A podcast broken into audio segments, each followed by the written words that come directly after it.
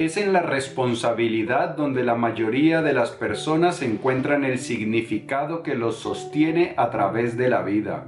No es en la felicidad, no son los placeres compulsivos, Jordan B. Peterson. Jordan Peterson es sin duda alguna uno de los pensadores más influyentes de la actualidad. Es un psicólogo clínico que empezó a colgar vídeos en YouTube, se volvieron virales, masivamente virales y entonces pues hoy en día es una gran figura, un pensador muy influyente que lo llaman de numerosos programas, podcast, televisión, bueno, en general de todo lado. Su libro también ha sido un superventas y el tema central de su filosofía es la responsabilidad. Lo que nos dice en esa frase que acabamos de leer es que cuando asumimos voluntariamente responsabilidad, entonces nuestra vida adquiere un significado, adquiere significado y que el significado es mucho más importante para nuestro bienestar emocional que la felicidad y los placeres. De este tema tan interesante vamos a hablar gracias a una estupenda pregunta que me hizo Tomás Couto, que me preguntó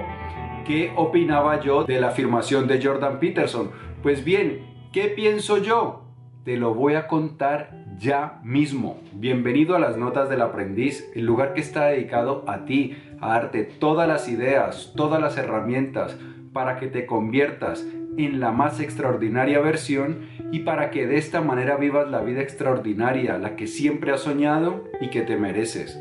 Mi nombre es Pablo Arango y si esta es la primera vez en las Notas del Aprendiz, por favor, considera suscribirte para que no te pierdas ninguna de estas importantes ideas. Bien, pues vamos a empezar y vamos a empezar primero definiendo qué es significado. Porque lo que nos dice Jordan Peterson es que el significado, que nuestra vida cuente con significado, que tenga significado es mucho más importante que la búsqueda del placer y la felicidad. Felicidad lo entendemos en este contexto de Jordan Peterson como estar contentos, como estar alegres, que es lo que produce, es la felicidad que se produce cuando eh, podemos, vivimos experiencias placenteras. La búsqueda de significado la podemos interpretar de dos maneras. Primero, nosotros queremos, los seres humanos, tenemos la necesidad de que nuestra vida signifique algo, es decir, que importe, que nosotros necesitamos sentir que importamos para alguien, que nosotros no hemos desperdiciado nuestra vida, que nuestra vida tiene cierto impacto, que hay personas que nos extrañarían, que hemos realizado buenas cosas y que por eso nuestra vida tiene valor. Lo contrario es el infierno. Pensar que nuestra vida carece de valor, que no le importamos a nadie, que lo que hagamos no tiene ningún sentido, es una vía segura y directa para la desesperación. Entonces nosotros necesitamos saber que contamos, que importamos. Pero también significado lo podemos interpretar como el orden de una narrativa. Resulta que nosotros los seres humanos eh, funcionamos a través de historias todo lo que vamos viendo en nuestras experiencias, lo que estamos encontrando día a día, lo vamos interpretando, vamos creando una historia que le da sentido, que le da significado a nuestra vida. Entonces nosotros también necesitamos, eh, cuando miramos nuestra vida hacia atrás, poder encontrarle algún tema, poder encontrar una narrativa que la explique. Por eso Soren Kierkegaard dijo, la vida solo puede ser comprendida mirando hacia atrás, pero ha de ser vivida mirando hacia adelante. Entonces Soren Kierkegaard muy perspicazmente entendió que nosotros cuando pensamos en, acerca de nuestra vida, necesitamos encontrarle un tema, necesitamos poder explicarla a través de una narrativa. Y entonces la responsabilidad, es decir, entregarnos a una causa, es una de las formas más expeditas, más convenientes de darle significado a nuestra vida. Por ejemplo, para los padres, cuando vemos a nuestros hijos, también lo dice Jordan Peterson, entonces el significado de nuestra vida se materializa inmediatamente delante de, nosotros, porque nosotros somos responsables de esas criaturas, responsables de darles una buena educación y de, de su mantenimiento y su bienestar físico y emocional. Entonces los hijos se convierten en, en una fuente de significado por la responsabilidad que nosotros tenemos hacia ellos. Pero nosotros podemos también responsabilizarnos, por ejemplo, del sufrimiento animal. Entonces podemos entregar nuestra vida a aliviar el sufrimiento de los animales. Podemos convertirnos en vegetarianos, pero también crear una fundación para ayudar a que los animales sufran menos.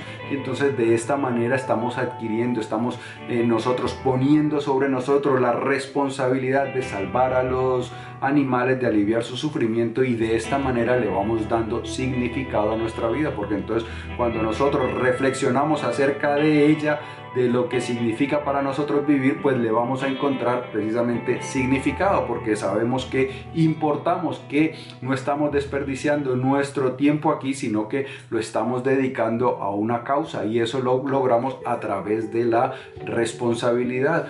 Eh, podemos también entregarnos a un arte y entonces el significado de nuestra vida es atraer eh, a la gente alegría a través de la música o ayudarle a comprender el mundo mejor a través de la pintura y entonces nos entregamos a ese arte y de esta manera le damos significado a nuestra vida. Ahora bien, dice Jordan Peterson también que una de las formas más nobles de vivir es eh, pensar cuál es el mayor bien posible que yo puedo llegar a realizar y entonces entregarme a esa causa.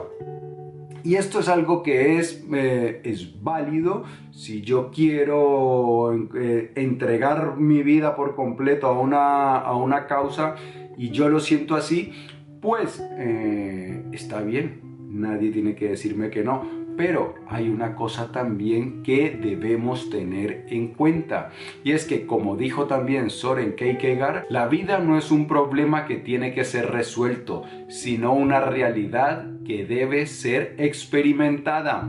O como lo dijo también uno de los más grandes maestros en el arte de vivir, eh, no te olvides de vivir. Resulta que la vida está para que nosotros la experimentemos. Nosotros hemos sido muy afortunados en poder contar con la oportunidad de experimentar este universo, este planeta, esta realidad tan extraordinaria y entonces nosotros debemos no debemos olvidarnos de saborearla, de experimentarla completamente. Y lo que ocurre es que muchas veces cuando nos entregamos a una causa, cuando buscamos ser hacer el mayor bien posible, entonces nos olvidamos de vivir. Nuestra vida adquiere una sola dimensión, nos dedicamos a solo una cosa y otras cosas maravillosas la dejamos a un lado. Esto es algo con lo que muchos grandes artistas a través de la historia han luchado. Por ejemplo, lo encontramos en la literatura, las obras de Thomas Mann y de también de Hermann Hesse dedican mucho tiempo a eso eh, Thomas Mann, Muerte en Venecia, se trata de un escritor que ha estado toda su vida eh, bajo una estricta, estrictísima disciplina entregado a su arte.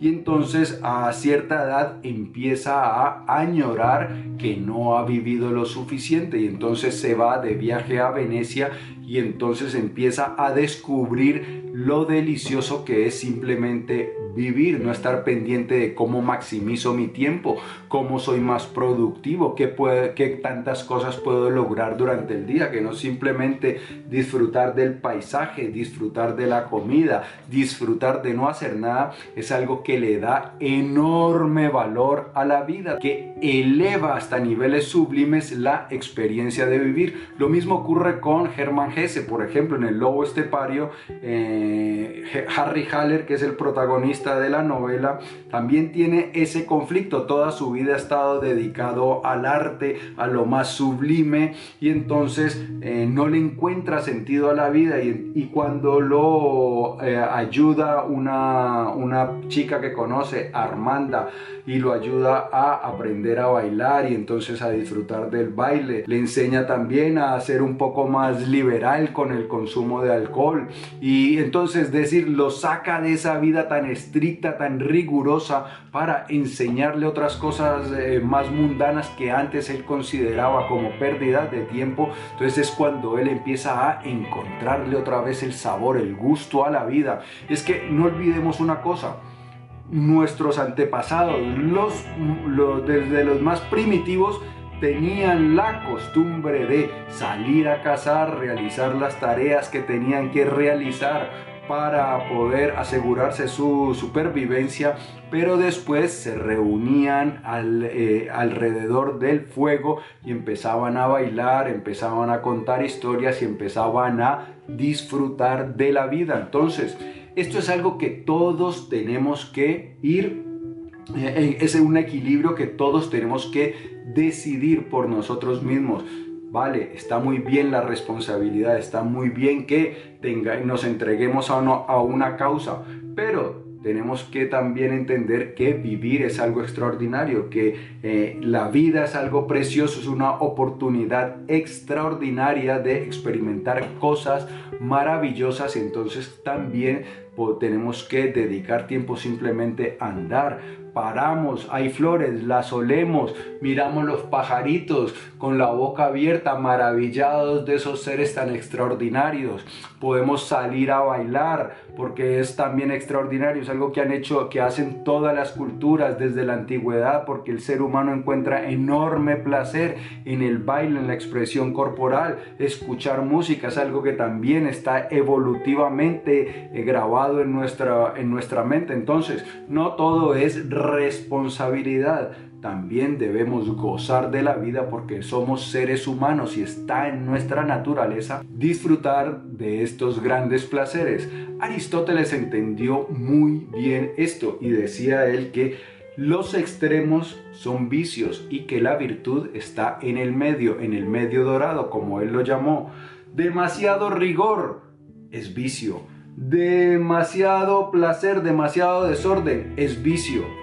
Punto medio es el punto exacto. Entonces, esa es la forma como nosotros podemos vivir y eso es lo que nos advierte Getter que era uno de los grandes maestros en el arte de vivir. Otro de los grandes maestros en el arte de vivir era el autor de La Isla del Tesoro, Robert Louis, Robert Stevenson. Pero Getter nos decía, una de sus frases más famosas y más, más recurrentes la de Getter era no te olvides de vivir. Y no olvidemos que Goethe alcanzó grandes cosas. Era, fue, es considerado quizá el último hombre total, es decir, que dominaba todas las artes. Goethe era escritor, escribía novelas, poesía, teatro, también dejó varios tratados científicos, eh, fue un gran político, entonces hacía muchas cosas, pero también era alguien que vivía. Uno de sus contemporáneos escribió una carta a otro amigo hablando de Goethe y en ella reconocía los enormes talentos que tenía Goethe, pero también advertía que era muy perezoso, que era alguien que le gustaba simplemente charlar con las personas,